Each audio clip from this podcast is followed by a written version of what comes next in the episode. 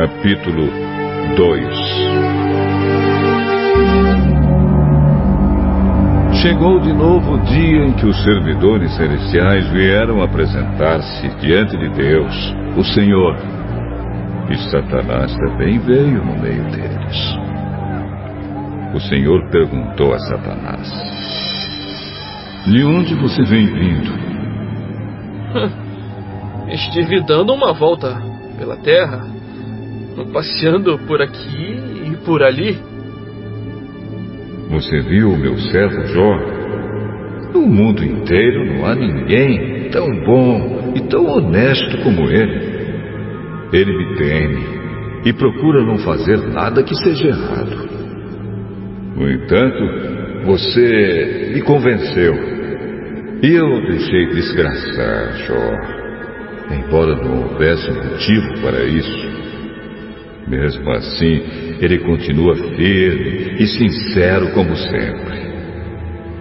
Ah, é só tocar na pele dele para ver o que acontece.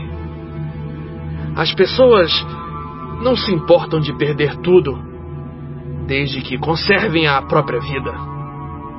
Agora, se estenderes a mão e ferires o corpo dele, verás como ele, sem nenhum respeito, te amaldiçoará. Pois bem, faça o que quiser com Jó, mas não o mate.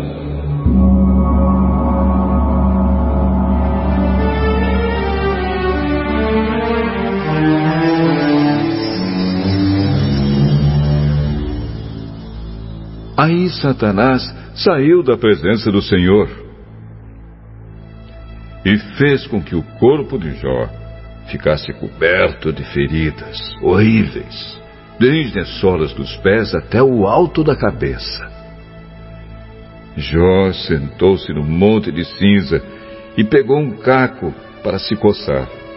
E a mulher dele disse: Você ainda continua sendo bom? Amaldiçoe a Deus e morra.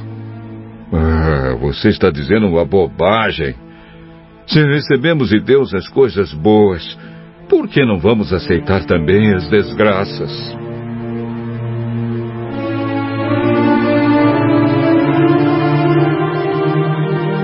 Assim, apesar de tudo, Jó não pecou, nem disse uma só palavra contra Deus.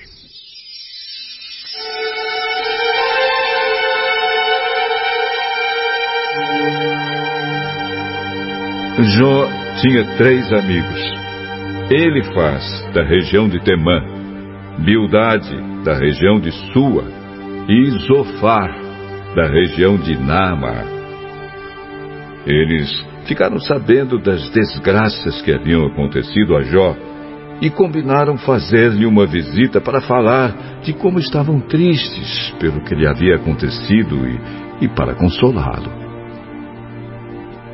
De longe, eles não reconheceram Jó, mas depois, quando viram que era ele, começaram a chorar e a gritar. Em sinal de tristeza, rasgaram as suas roupas e jogaram pó para o ar e sobre a cabeça. Em seguida, sentaram-se no chão, ao lado dele, e ficaram ali sete dias e sete noites. E não disseram nada, pois viam que Jó estava sofrendo muito.